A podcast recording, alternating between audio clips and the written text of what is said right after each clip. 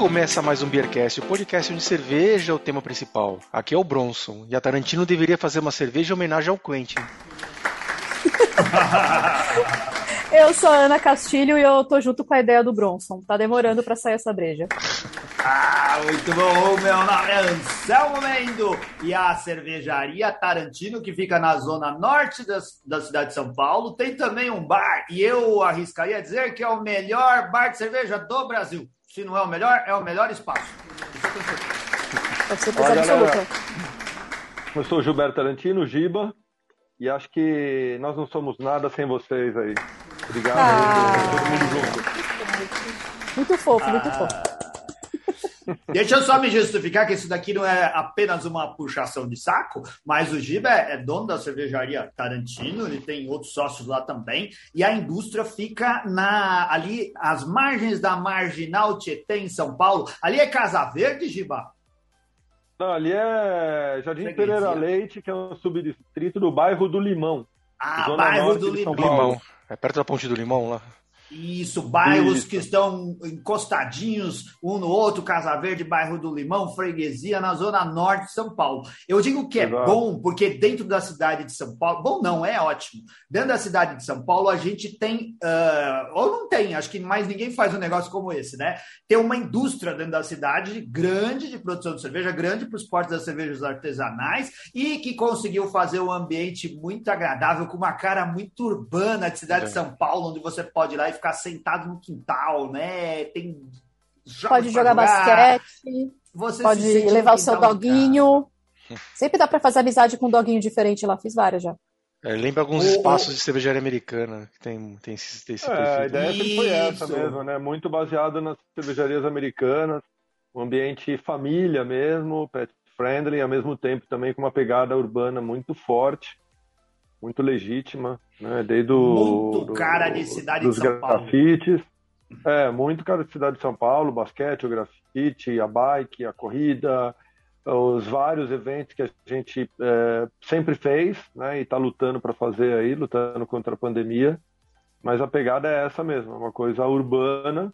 Nós, é, como cervejaria, eu sempre gosto de falar, a gente tem um ótimo relacionamento aí com toda a galera aí do mercado mas uh, em 2016 houve uma mudança no plano diretor aqui de São Paulo.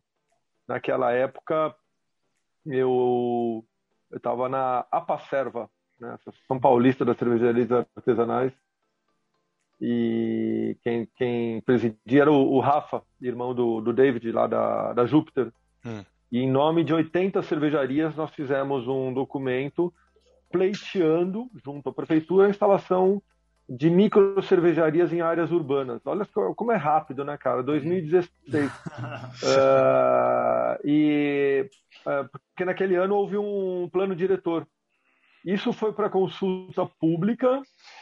Por seis meses, nós pleiteamos micro cervejarias em, em, em zonas mistas e com 2 mil metros foi aprovado mil metros em zona mista. A gente ficou muito contente com essa aprovação uhum. e todo mundo começou a ir atrás das licenças. Aí algumas cervejarias, como a Trilha e outras, aí já estavam com o processo mais uh, adiantado. Porém, todo mundo esqueceu de falar. A gente falou com prefeitura, todo mundo esqueceu de falar com o Estado. Lê-se CETESB. Hum. E a licença da CETESB sempre foi muito. A gente sempre ficou falando do mapa do Ministério da Agricultura, mas quando chegou na CETESB o negócio ficou muito mais burocrático, muito mais é, lento. E então a gente mudou. A nossa ideia era fazer na Barra Funda, perto do, da estação do metrô, e a gente foi para esse lugar ali no bairro do Limão, onde depois de muita luta, muitas visitas em, em, em prédios, uh, e numa consulta com a CETESB, a CETESB falou, cara, nessa rua tanto você quanto a Ambev podem construir uma cervejaria. Então a gente acabou indo por um lugar onde tem uma interseção de licenças da prefeitura e do estado e a gente uh, lançou a, a fábrica nesse lugar. Com o passar dos anos, com a pressão, com o número crescente de cervejarias querendo ser instaladas em São Paulo, essa lei é, foi sendo flexibilizada E hoje a gente está falando de 25 a 30 brew pubs ou cervejarias que com licença, né? Isso eu digo formalmente na cidade de São Paulo. Uh, mas assim, como indústria, tal, a Tarantino uh, foi a primeira.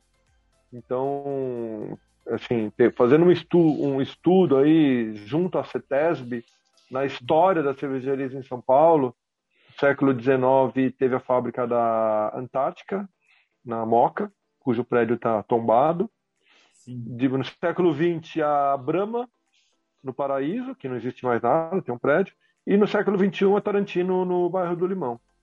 Sensacional. É, e quem vai até lá percebe que a Tarantino é realmente uma indústria, não é? Você não vai confundir. Você vai olhar e vai falar: isso é uma indústria. É grande, é um galpão enorme, tem as coisas de bar de cervejaria, mas tem uma, um pedaço da indústria, tem cara de indústria mesmo. Na verdade, tudo Sim. lá tem cara de indústria, porque o Giba tomou o cuidado de deixar a coisa com esse aspecto industrial. E é bem legal.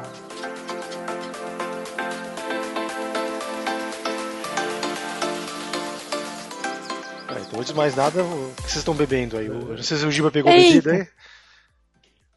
Ó, ah, eu pegou. tô com uma lata, eu tô com uma lata rosa de né? menininha. Eu escolhi porque ela é rosa. Que me é representa. Ah, rosa de menininha? Você é de menininha. Ah. Calma, gato, teremos o link. vai, vai, Anselmo, vai, vai. vai. Ela é uma APA da Maniacs. Eu gostei, viu?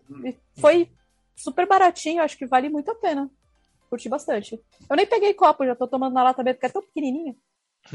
Muito bom. Eu estou aqui com a minha querida cerveja da linha Invicta, que a gente tem promovido aqui no programa, em todos esses últimos episódios, com a Cosmopolitan Sour, que é mais uma que foi produzida pelo. Quem, quem que produziu Bronson? Eu com meu óculos eu não é consigo. É Espera aí que eu vou mudar de óculos que eu não sei. Eu acho que foi a Tupiniquim, amigo. Eu bebi essa semana passada. Eu achei muito boa. É...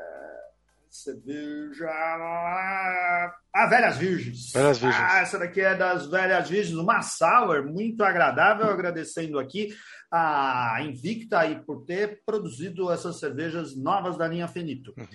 E você, Bronson, o que, que você está bebendo aí? Eu estou no Dry January, que a Ana não gosta que eu fale isso, mas. Ah. eu estou no Heineken Zero mesmo. Falar. Heineken Zero que é mais barata. O Bronson ainda em recuperação de final de ano, hein? É, desintoxicação, porque foi é. happy hour 20 dias direto. Nossa. Então. E você, e Giba? encerrar o Giba, o Giba, é. o que, que você está bebendo, Giba? Você eu mostrou rapidamente, a gente não viu. A nossa best seller, a nossa Miracle IPA. Nossa, a... É uma delícia. Qual é a melhor? É, na fábrica tá tem 10 torneiras, nas festas eu tomo as 10, mas eu começo e termino sempre com a Miracle. então... É uma linda lata. Quem está acompanhando pelo YouTube, os nossos patronos estão, porque a gente sempre divulga o link da live lá no YouTube para eles. Nessa latinha que o Giba mostrou, tem um grafite que está lá na parede da fábrica, né, Giba? Isso Sim. daí, a, o desenho do rótulo está ilustrado lá na parede da fábrica. Muito legal. Sim, sim. Todos os nossos rótulos são com grafites, né? Sim. Ah, uma amiga minha fez também uma lata com vocês. Quem? A Ziza. É. Sim, a Ziza, ela fez uma lata com vocês. Querida. querida. Sim, maravilhosa, ela estudou brinde, comigo. Brinde, o brinde, Viva. gente. Ah, brinde, brinde. Viva! Saúde! Ansel, você tá com Stanley? Eu tô! Na verdade, é o meu falso Stanley. Antigo. Paguei muito mais barato que aquilo, mas fica geladinho, tá bom aqui. oh, oh, passou já faz tempo que falou, mas eu não posso perder o gancho de fazer trocadilhos e piadas. Vocês viram que o Giba disse que fez parte da APASERVA? Nossa, é, eu pensei nisso na hora. Cara, foi fundado pelo Marcelo Moretti, o nosso patrono, maior produtor de APA aqui no Beercast. Marcelo, a gente não sabia dessa, viu? Muito obrigado por ter se preocupado em profissionalizar o um negócio de APAs. Mas não é isso, isso é uma piada.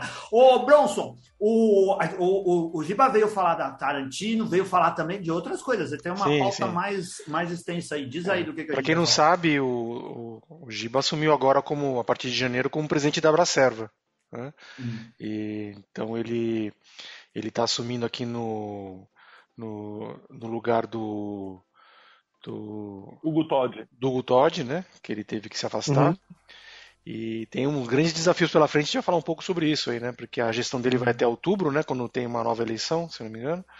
E a gente tem algumas coisas para discutir sobre isso. E além disso, também, a gente, se der tempo, falar um pouquinho ali da experiência passada dele de importação de cervejas. Né? A gente está com saudade da Founders e outras que ele trazia aí.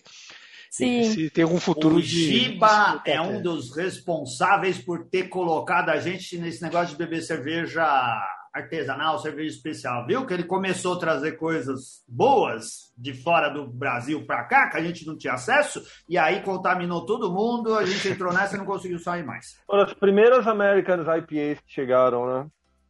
Oh, aqui no Brasil, uh, com o mapa de IPA, existia a Colorado, a Índica, uhum. e uma que chamava Estrada Real, do, lá da Falk Beer, do Falcone, Falcone que eram English IPAs, né? É. E aí, bom, a história é longa, né? Mas aí eu comecei a trazer as primeiras IPAs mesmo, né? As IPAs americanas. Aí começou uma revolução aí. Acho que esse programa vai ser curto para contar tudo, na verdade. ah, não tem problema, a gente depois, explica. Né? A gente faz mais um, sem problema depois. nenhum. Mas vamos, vamos falar primeiro da Bracerva aí, porque eu acho que Sim. como é a novidade que todo uhum. mundo está muito interessado em saber como vai ficar, porque teve assim muitas reviravoltas aí, né? A Nadine saiu, depois agora o Hugo também deixou, né? E, e eu, queria, eu queria entender um pouquinho quais são seus planos aí nesse, nesse prazo que é curto, né? São 10 é, meses é aí. Curto, é, é curto. Ô, Bronson, hum? desculpa, tá, vale também explicar, a gente tem aqui ouvintes todo tipo de ouvinte, cervejeiro caseiro, pessoal que trabalha no mercado e pessoas que simplesmente estão entrando agora nesse sim, mundo sim. da cerveja artesanal, que são interessados só nas marcas e beber cerveja. O que é a Bracerva? Vamos explicar para eles qual o que é e qual a representatividade que ela tem.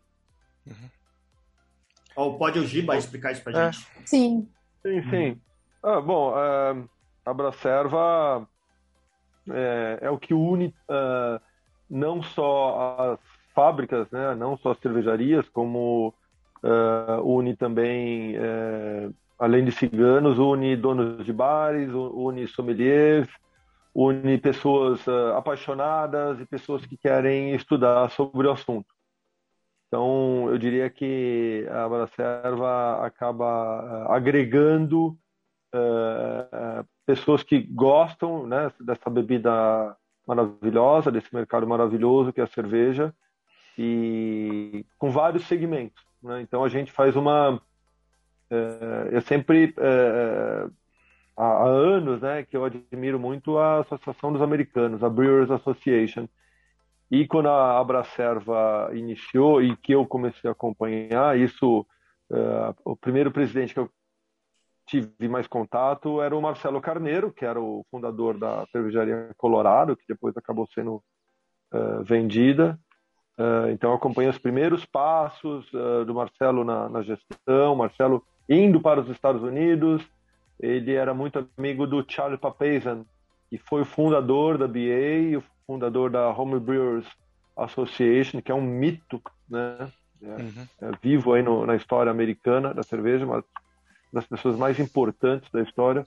Então, Marcelo realmente uh, fez uma imersão lá e depois uh, passou pelo, pelo Rodrigo da Invicta, também fez uma ótima gestão, passou pelo Lapoli e posso ser, pode ser que eu esteja esquecendo algum, mas esses foram os que eu uh, tive mais proximidade e até que uh, 2000, é, 2020, 2000, né? É, ano 2000, é, 2020, 2020 uh, eu fui convidado para participar de uma na verdade, eu participava do grupo de diversidade da Abracerva, quando o Lapoli era presidente, a convite da Nadine. A Nadine fez um, um, pequeno estágio lá na Tarantino e um dia ela me ligou, ela falou, cara, eu vou abrir um grupo de diversidade na Abracerva e, putz, eu vi, uh, achei a Tarantino uma das cervejarias com maior diversidade que eu conheço aqui no Brasil. E eu entrei, mas uh, eu tive um papel mais de espectador do que qualquer coisa. E aí, quando a Nadine partiu para montar uma chapa, ela me convidou, ela me convidou até para eu já sair nessa posição aí de presidente. Eu relutei muito, porque isso é muito mais um fardo, né, para não dizer uma bucha, né, do que, o, do que uma glória, mas, enfim, uh, eu sou um pouco mais velho que a média de, de idade aí da turma, até que a Nadine teve que mudar para fora, o Hugo assumiu, o Hugo também tem, tem os negócios deles, aí em consenso, uh, no final do ano, eu, eu resolvi assumir a gestão, a gente acabou comunicando para o mercado agora início de janeiro, né? Mas é, eu acho que a Bracerva tem que é, entregar informação, educação. Né? Nessa época de pandemia, onde tudo é muito mais difícil, é, se eu conseguir me organizar com a ajuda aí de um monte de gente legal e entregar informação e, e dados, informação, acho que a gente vai ter uma parte do objetivo atingido. A gente tem uma está desenhando aí com a ajuda de várias pessoas legais. A gente tem um núcleo acadêmico, eu acabei de formatar um núcleo de comunicação também. Uh, e a gente tem uma série de pautas já para ser lançada Uh, amanhã, na verdade, que eu vou confirmar, mas a ideia é que a gente já anuncie uh, alguns, algumas palestras para o final do mês, desse mês de janeiro. Eu, tô, eu convidei o pessoal da Bureau Association para fazer uma palestra, para eles explicarem o modelo americano. eu convidei uma, uma empresa de gestão de bares para dar uma palestra aberta também. Uh, eu convidei até as grandes empresas, leia-se Ambev, Heineken, para compartilharem conosco também algumas, uh, uh, algumas pautas voltadas aí à, à educação cervejeira. a gente está na iminência de oficialmente comunicar uma flexibilização uh, da Ambev nos pontos de venda. E então uh, a ideia é que amanhã realmente uh, vou ter essa confirmação. Ô, Giba, desculpe. Hum. O que seria uma flexibilização da Ambev? Em que sentido? Na verdade, isso é uma é uma é, uma, é um assunto que começou talvez com a Poli, hum. com certeza com Nadine, passou pelo Hugo e no final do ano passado eu, eu comecei a conversar com, com algumas pessoas da Ambev. Uh, eu não tenho isso uh, pronto, mas acredito que amanhã, amanhã é quarta-feira, é, até o final da semana a gente vai comunicar isso. Uh, é, um, é um acordo de flexibilização. Eu não tenho os, os dados para passar, nem poderia, porque isso envolve muita gente, mas nos próximos dias a gente vai tentar uh, soltar um acordo, um entendimento, tanto com a Ambev quanto com a Heineken, uh, em prol do mercado cervejeiro. Tá? Então, novamente, ah, mas o que significaria que... mais Uh, claramente a palavra flex, flexibilização. flexibilização poder, ponto de venda poder vender é. outras cervejas assim, os que são exclusivos deles, é isso? É, tem a ver com é, exclusividade, ser, esse tipo de coisa? Pode ser exclusividade, hum. Não só no ponto de venda, como também em outro, sei lá, em supermercado, né? Em, hum. A gente sabe que essas grandes empresas aí têm, têm uma estrutura muito grande por trás e o que a gente, o que eu busco é uh, unir uh, forças em prol do mercado, hum. tá? Eu, até falando como uh, sócio de uma cervejaria, a gente carece de muita informação. Né? Lá fora é muito mais fácil de obter essa informação. Aqui a gente tem dois uh, big players que têm informação, acho que tem pessoas muito boas que trabalham nesses lugares e que uh, a gente pede para compartilhar essas informações. Então isso envolve educação também uh, educação tanto sei lá, sensorial quanto em produção. Uh, a gente... São, são, informações de negócio, informações que, que atendem os interesses das cervejarias é, cultura, envolvidas. É, hum. Não só a cervejaria, mas também hum. os outros envolvidos, como os sommeliers, hum. né? É, é educação. Ah. Tá? Então, é, tem uma, um, um, acordo aí que vai envolver a parte de ponto de venda, vai ter um, um acordo que vai, ver, vai envolver também a parte educacional. Uhum. Todas essas empresas uh, têm um, uma estrutura de educação.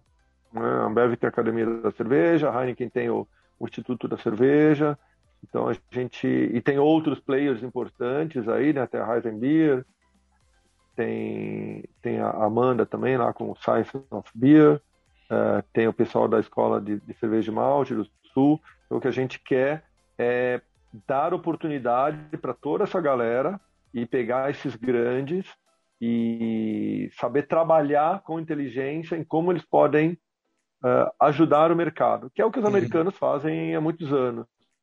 Então, uh, recapitulando, essas informações mais específicas uh, eu não tenho para passar agora, elas são bem genéricas ainda.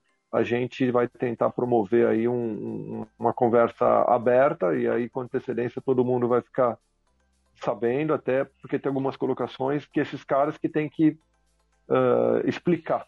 Né? Não cabe a Abracerva. A, a Abracerva faz alguns pleitos, mas não quer dizer que vai ser atendido. Eu já vi história até uh, na Abracerva dessas grandes empresas no passado uh, terem vontade até de investir, não investir na empresa, mas apoiar alguns eventos com dinheiro bom, dinheiro grosso, e não apoiaram e também não teve evento.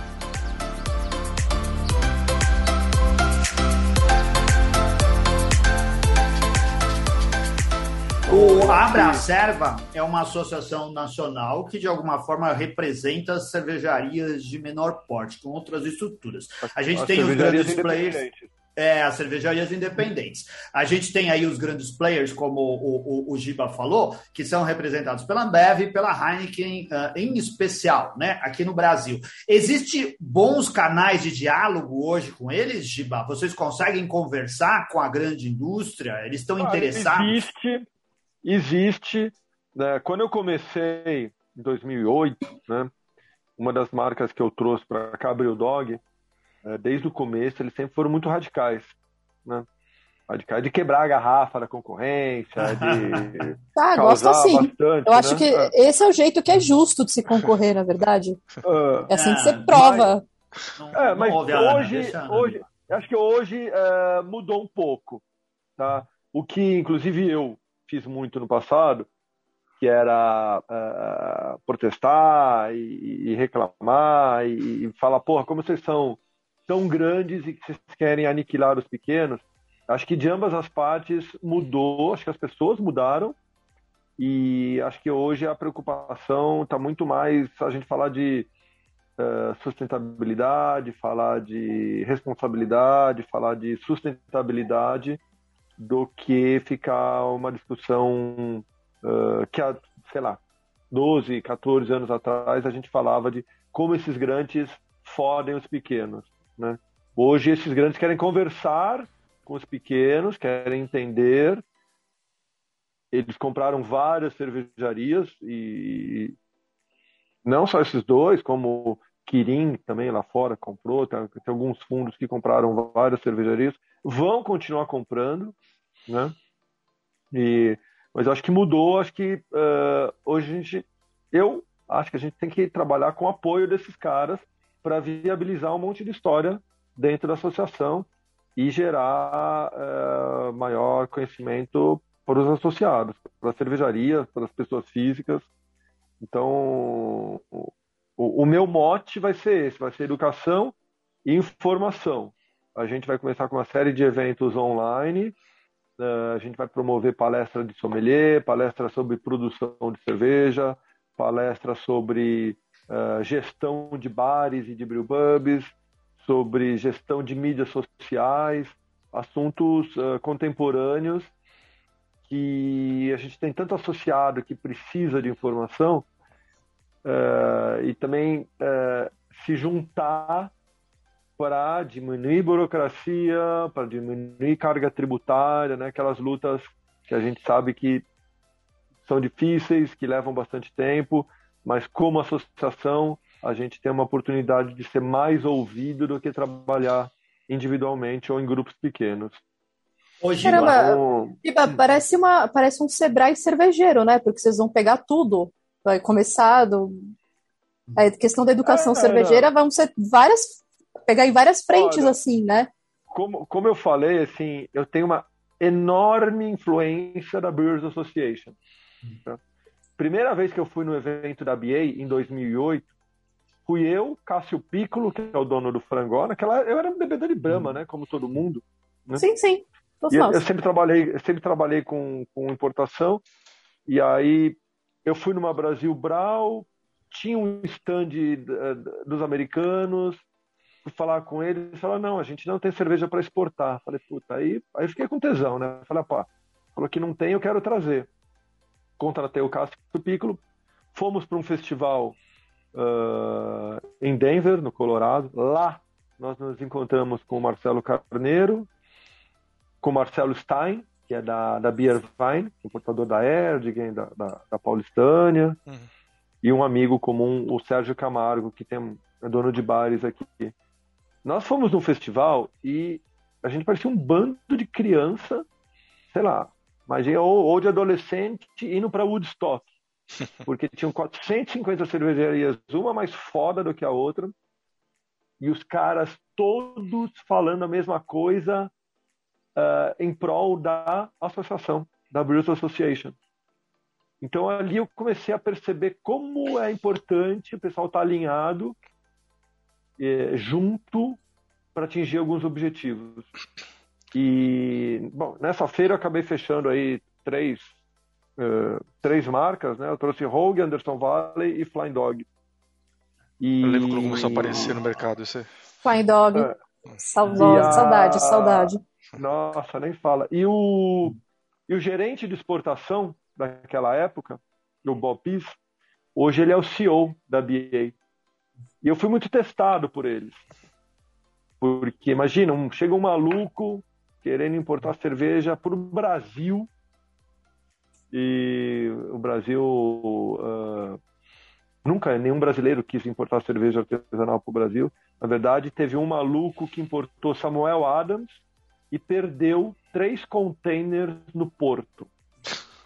Como assim perdeu? Adams perdeu, o cara não trouxe a documentação, Uh, o pessoal da Samuel Adams ficou puto da vida, veio para o Brasil, tentou resolver, não acreditaram na burocracia brasileira e perdeu. Deu perdimento de carga. A carga foi literalmente uh, descartada, foi para o lixo. Né? Não veio container refrigerado, a mercadoria ficou seis meses no porto de Santos. Nossa, Nossa já, já tinha. O pessoal da Samoanos nem deixava, nem, não, não ia nem concordar que ele vendesse a cerveja. E uh, depois disso eu fui e acabei sendo uh, testado pelos caras. Né? Na época eu já tinha uma experiência, eu tinha importado sobremesa para o Bob's então veio em, em container uh, congelado, que não podia nem descongelar. Então eu já sabia como trazer em container refrigerado. E eles ficaram surpresos. Eles foram uhum. atrás, pegaram referência, enfim, eu passei por várias provas com ele. E esse cara que era um puta de um chato no começo, uhum. hoje, ele, hoje em dia ele é um amigo, ele é o CEO da, da BA. E.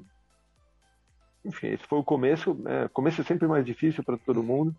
Então eu sempre me espelhei, eu, eu, eu fui muito próximo, né? Eu trouxe três uh, missões comerciais da BA aqui para o Brasil, com vários cervejeiros, enfim. Tive oh. alguns estágios aí com alguns cervejeiros que me levaram a entender o quão importante a BA é. E estou tentando aplicar o pouco que eu tive de oportunidade de conhecer na nossa realidade brasileira.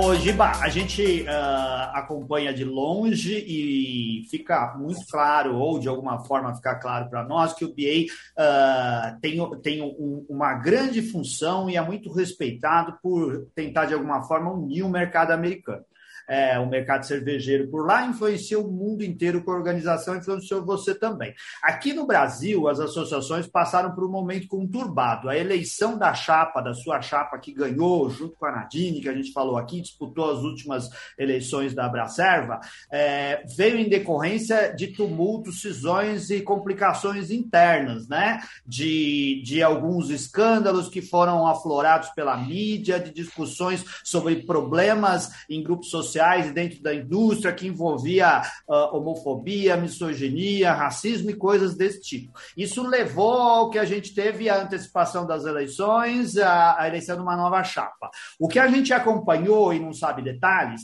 que a nova chapa e a proposta de vocês é, não agradou a todo mundo da indústria e uma cisão com a formação de uma nova de uma nova associação que reuniria o, o pessoal da indústria que queria uh, ir atrás das pautas que eram interessantes a eles estavam, estava sendo formada. Em que pé que a gente está hoje, né? É. O mercado está unido, as associações estão unidas, está todo mundo caminhando na mesma direção. A gente ainda está numa fase de ajuste, adaptação e mudança. A febre serva é um caso. Né? É, é, cara, eu não sei, às vezes, como eu falei aí, como né, tem uma 59 anos, né? Apesar de achar que eu tenho 20 ainda, né? Não aparece! Parece eu, mais novo, para fazer. Eu, eu acho, na verdade, que tem um pouco de imaturidade de todos os lados. Tá? Uh, eu, eu, tanto do nosso lado, como a Paracerva, tanto de outras, outras associações. E é, sempre chega aqueles prints, pô, olha que conseguiu, fulano tá falando isso da gente. Cara, assim, eu não dou muita bola, porque eu, sei lá, porque eu não dou bola mesmo, né? Mas uh, o que eu fiz, logo que eu assumi a Bracerva, eu mandei uma mensagem para o presidente da Febra Serva, que é o Marco Falcone, uhum. que eu conheço há muitos anos. Né? Inclusive, o filho dele, o Thiago Falcone, eu fiz uma collab com ele, uma Tarantino chamada Giramundo. Né? Ele fez eu sou de bicicleta, né? É, eu sou ciclista amador há 20 anos, né? O, o, o Thiago também pedala demais e conheci ele no Festival da Mikkeller, na Dinamarca, 2012. Enfim, quando ele começou com esse projeto, eu falei, cara, que legal. Ele falou, pô, tô indo pro Brasil. Eu falei, pô, vamos fazer uma collab. Então ele veio de Belo Horizonte até é, Rio Claro, que eu fiz a cerveja lá na, na Brew Center. Foram aí, sei lá, 600 quilômetros. O cara veio pedalando sozinho, fizeram uma baita de uma cerveja. Uma Double Haze IPA. E então sempre tive contato com o Falcone. Então não tive problema nenhum de ligar para o Falcone e falei, cara, ó, seguinte, assumi a, Bra a papo reto, quero falar com você, nada de fofoquinha, nada de mimimi. É o seguinte, Falcone, a gente se conhece faz tempo e vamos trabalhar? Acho que no fundo a gente tem o mesmo objetivo, que é carga tributária, que é burocracia. Ele falou, pô, Giba, que bom que você me ligou, cara, concordo totalmente com você. Vou comunicar minha galera aqui, minha diretoria. Pode contar comigo. Então, cara, eu não tô afim de, sabe, entrar em bola dividida, só se for necessário. Mas nesses casos aí, eu quero mais é que a gente se una, né? No caso com o Febracerva, a Febracerva reúne uma série de fábricas, de cervejarias, e sem o menor problema sem o menor problema. Eu acho que uh, a gente unido vai dar muito o que falar. Né? Uh, a porta está totalmente aberta para o diálogo. Novamente, conheço o Falcone há bastante tempo, sempre foi um cara muito bacana. Uh, admiro demais o trabalho dele, é pioneiro como cervejeiro. Uh, sinto na pele todos os problemas que todas as cervejarias têm aqui, né?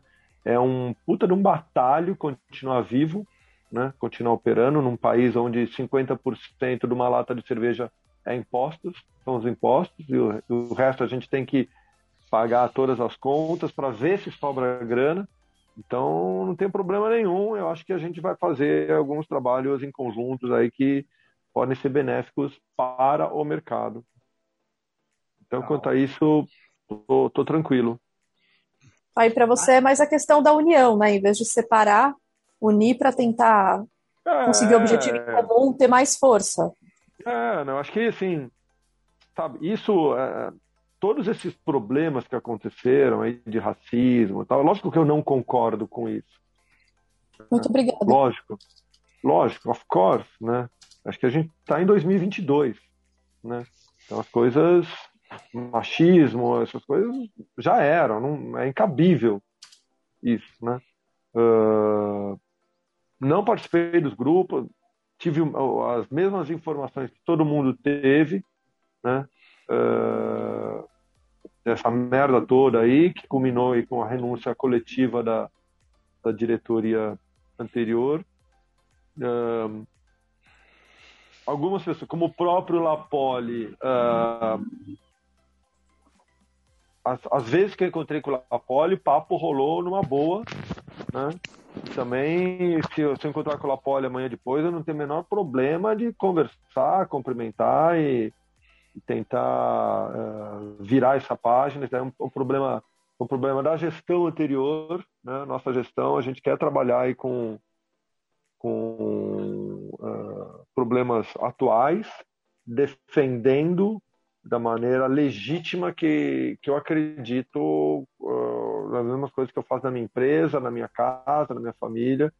Então, essas uh, a gente vai defender realmente uh, esses grupos minoritários. É uma coisa que eu, para mim, isso também não é novidade. Eu sempre agi dessa maneira, de uma maneira muito natural. Então, uh, a gente quer que o mundo realmente, é, todo mundo trabalhe, seja feliz, tenha saúde, sem se importar por qualquer tipo de, de opção. Então, é, essa, essa, essa gestão atual também pensa da mesma maneira. Né? A gente vê aí na, na, na, no jornal todo dia aí um monte de absurdo e a gente está sempre tentando ter uma posição de bom senso nisso tudo aí.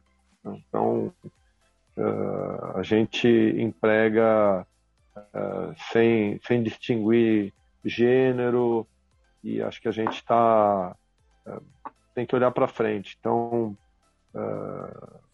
nosso objetivo agora é tratar o mercado como um todo de uma maneira positiva, crescendo. Acho que a Bracerva e eu faço a minha meia culpa também a gente está uh, devendo entregar tudo isso que a gente quer entregar agora.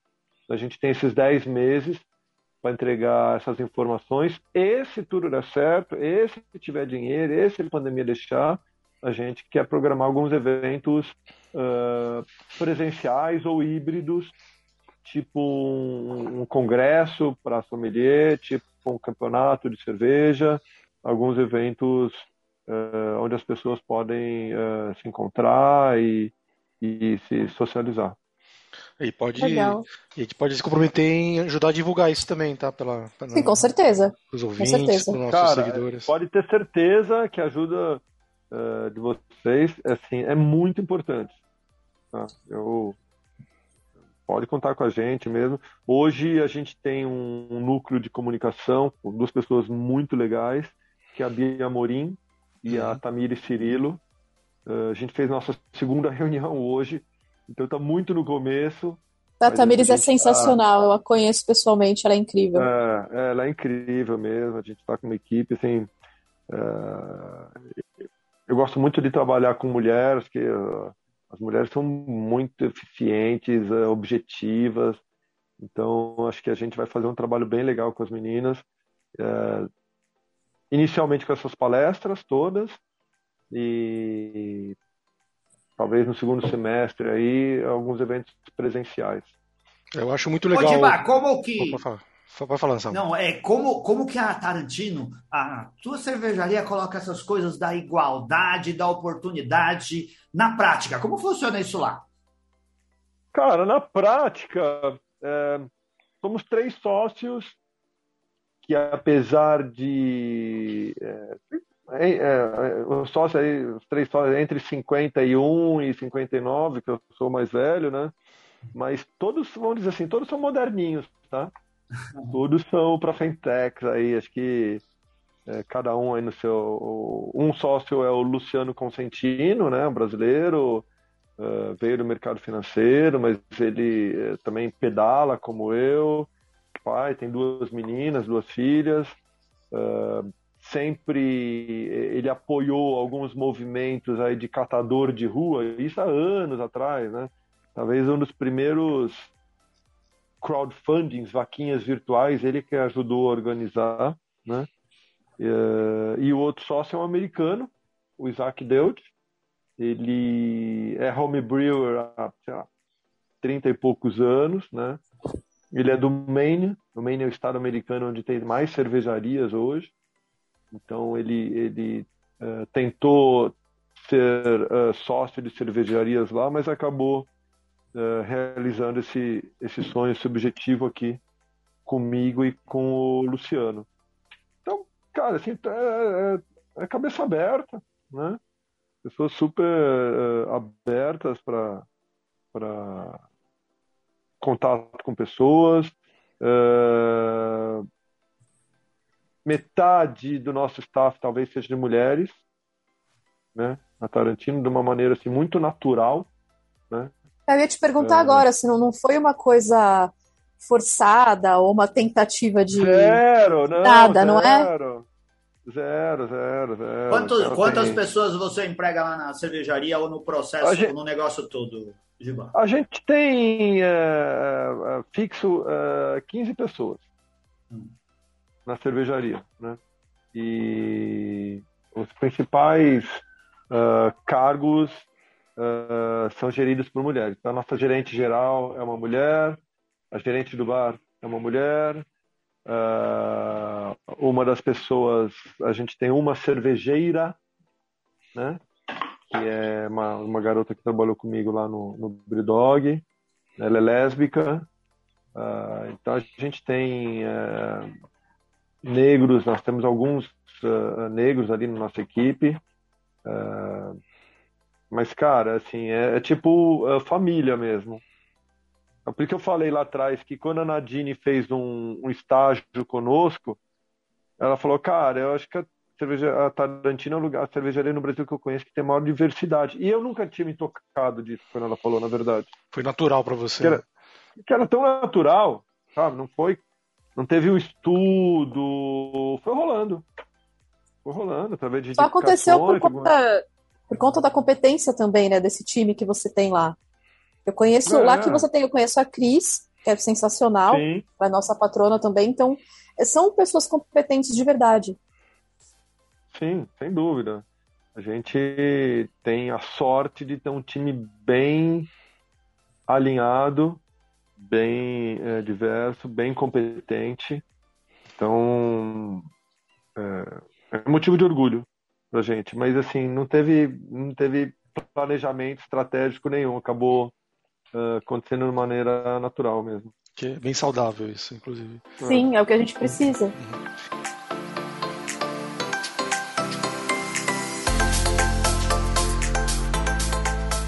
E o Giba aí, e pro futuro aí, Tarantino, o que vocês vão ter de lançamento? Vai ter o festival esse ano, a festa? Como vocês estão planejando? É, só só, é, só para completar um, um, um, pouquinho sobre a Bracerva, tá muito no começo, Tá. Né? Na verdade, a gente não fez nada ainda, uhum. mas a gente quer. Eu estou falando com umas pessoas do mercado que nem estão na diretoria, mas estão a fim de ajudar. Então, o que a gente precisa é de uma galera que queira colaborar, né? que possa dedicar um pouco do seu tempo, possa dar ideia. A gente não sabe de tudo, está longe de saber de tudo. Então, a gente quer uh, unir pessoas é, do Brasil todo e gerar até talvez novos estilos brasileiros.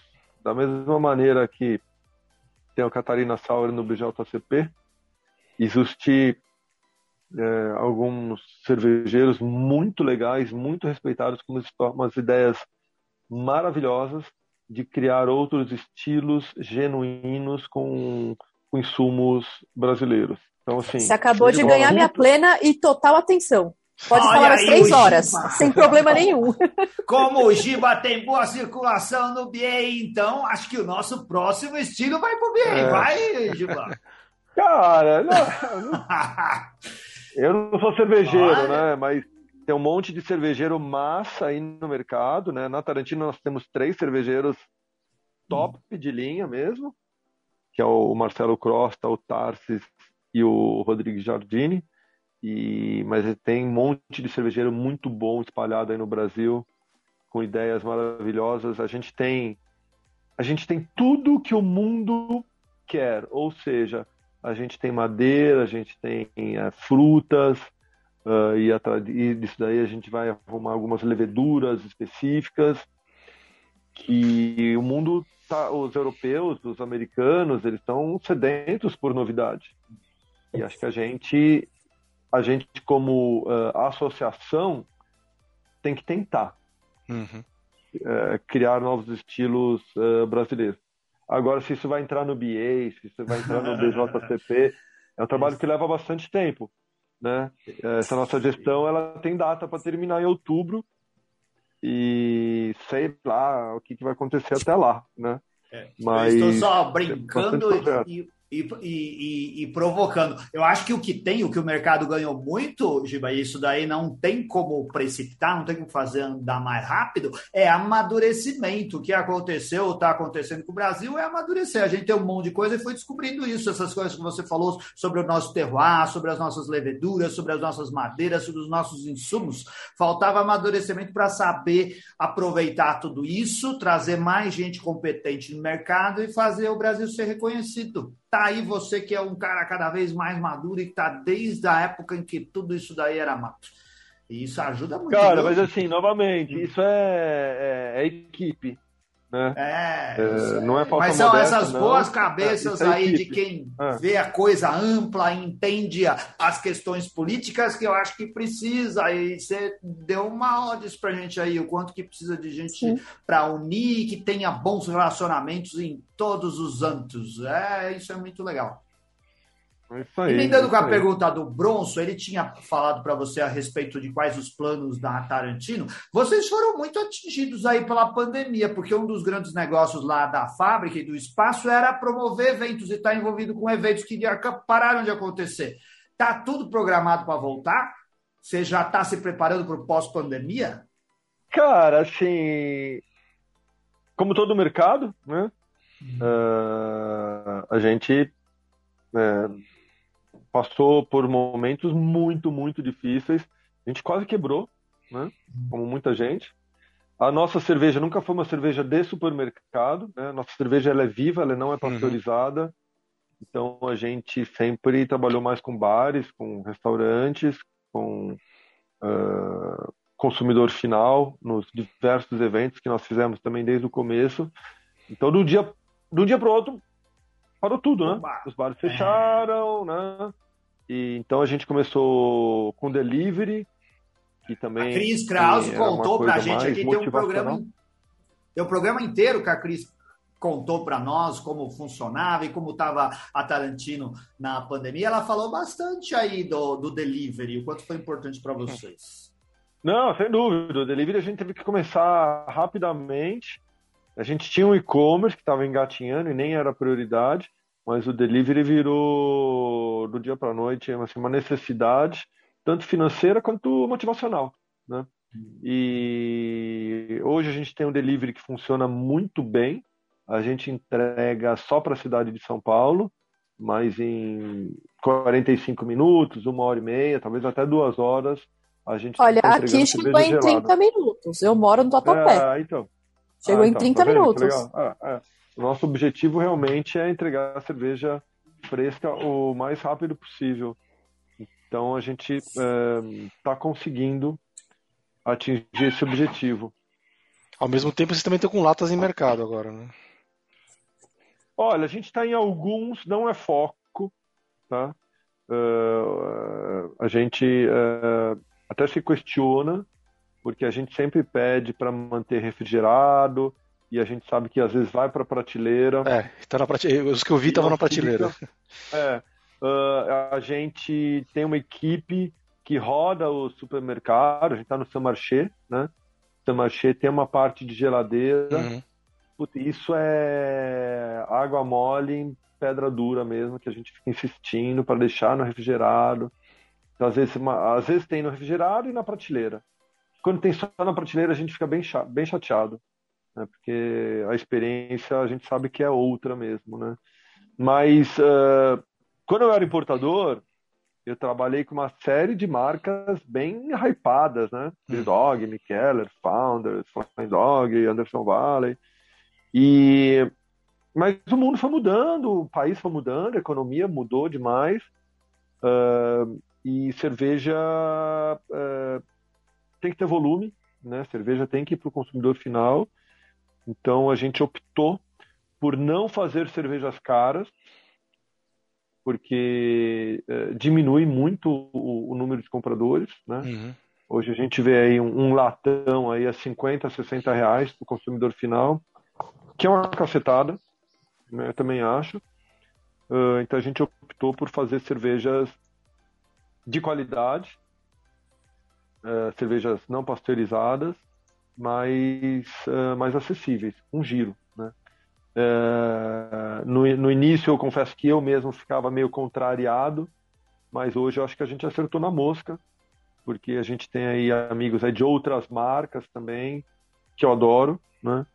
que também estão revendo isso daí, por uma questão de mercado, de sobrevivência, Sim, é. né? de como uh, continuar com a empresa aberta. Né? Mas a gente tem uma, uma, um projeto. A gente, antes da pandemia, nós tínhamos sete rótulos eh, de produção mensal. Hoje nós temos três, que é a nossa Miracle IPA, que é a best seller, seguida da Zen Lager e a Vit. Os outros estilos, a German Pils, a Saison, a, a Session e a Dry Stout, a gente lança a cada dois meses. Uhum. E a cada dois meses a gente tem uma novidade também, então, em dezembro, a gente lançou uma, uma manga, manga IPA. Agora, em fevereiro, a gente vai lançar uma sour. Então, a cada, a cada dois meses, a gente tem uma novidade. E é, o cliente gosta de novidade, né? O mercado precisa de novidades. Mas a gente está sempre de olho também nos números. Né? Eu tenho a sorte de ter dois sócios aí muito feras do, que vieram do mercado financeiro. São caras aí que ficam olhando os números diariamente. eu acho que essa não existe mais informalidade, né? Tá bem, tá bem difícil. A nossa empresa ela é totalmente formal, hum. desde a parte trabalhista a, a, parte tributária, que acho que é assim que, que tem que ser mesmo. E a gente uh, gosta muito de eventos. Então, hoje, uh, eu sou responsável, inclusive, pelos eventos. A gente uh, fica nessa gangorra né, de, de, da Covid, né, que às vezes, quando está melhorando, tem uma, uma variante nova. Então, a gente, a gente estava com todos os finais de semana até março fechados com blocos de carnaval. Hum. O que mudou um pouco agora com a Omicron, né? Eu mesmo peguei, né? Eu uh, também. Mas, é, mas uh, na empresa também, desde, desde que a gente voltou aí com os bares, com os eventos, desde setembro, é obrigatório a carteirinha de vacinação. Quem não tem carteirinha, putz, eu mesmo apresento. Quando tem um segurança novo ali, ele me pede, apresento numa boa, meus sócios apresentam também né, uso de máscara, como o espaço é grande, né, então a gente é, já, já tem um, um distanciamento é, natural, que o espaço é grande, mas a gente se preocupa com tudo isso, né, tanto com a saúde é, nossa, de quem está lá no dia a dia trabalhando, do, das visitas, né, e também, é, novamente, uma questão de conceito, né? A gente acha que todo mundo tem que tomar vacina mesmo. A gente acha que o pessoal tem que, tem que entrar de máscara, tem que apresentar a porra da carteirinha mesmo. Tem, o tem... Djokovic nunca iria em evento na Tarantino, porque ele não entrar. não tem carteirinha de vacinação, vai se ferrar. Olha, muito... saíram vários escândalos lá, viu? Do lado de fora. Tem uma galera que faz escândalo, fala que vai chamar é. televisão, chama, mas nem dá bola, mas na verdade. É, ah. é. Nem, nem Se você né? quiser conhecer essa simpatia que é o Gilberto Tarantino, o Giba, vá nos eventos da Tarantino, ele tá sempre lá, cara. E ele vai, ele bebe, ele conversa com as pessoas, dá atenção para todo mundo. Eu já conversei com ele um monte de vezes lá, simplesmente porque ele é um cara muito atencioso e simpático. É. Você vai ali, bate papo, vai lá e conheça o Giba.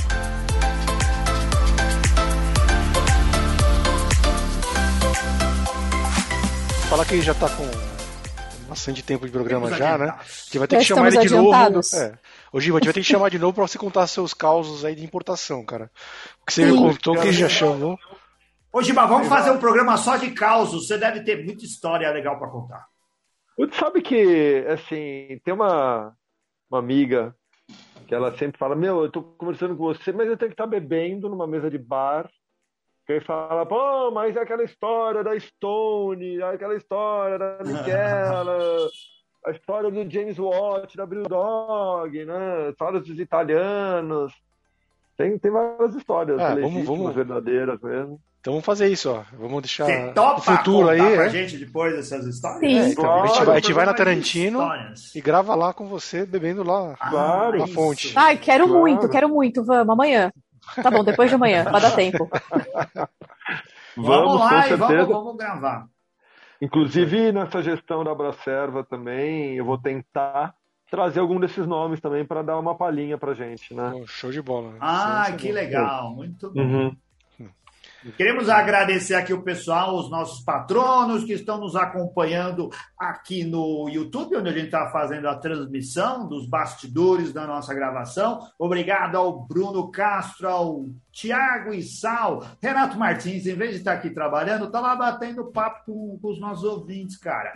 Pércio Blues, que é contralatão de 50 reais. O Colio, como que é, se pronuncia isso? Que diz que você é uma deusa, Ana? Tem uma pessoa aqui. Cole, Cole Sim. É, a Cíntia Ocal entrou aqui. A Cíntia falou assim: posso mandar um beijo pro Giba, mandar pro Silvério? Não, não pode. Epa, manda é, eu falei que ela podia. eu falei que ela podia. Vale. O Silvério é o maior gato da Tarantino. O cara é mais Olha bonito. Olha aí, ó. A Cíntia só de olho nos gatos. É, o Rodrigo Reis mandou aqui um abraço pra gente. Sumido o Rodrigo Reis. Volta, Rodrigo. Aparece de novo. Beijo, amigo. Felipe Fio, o nosso querido patrono produtor de cervejas da Mad Wizard. É isso daí? Falei certo? Dono e proprietário da Mad é, Lizard. Mad Lizard. Mad Lizard. Não. Valeu, Phil.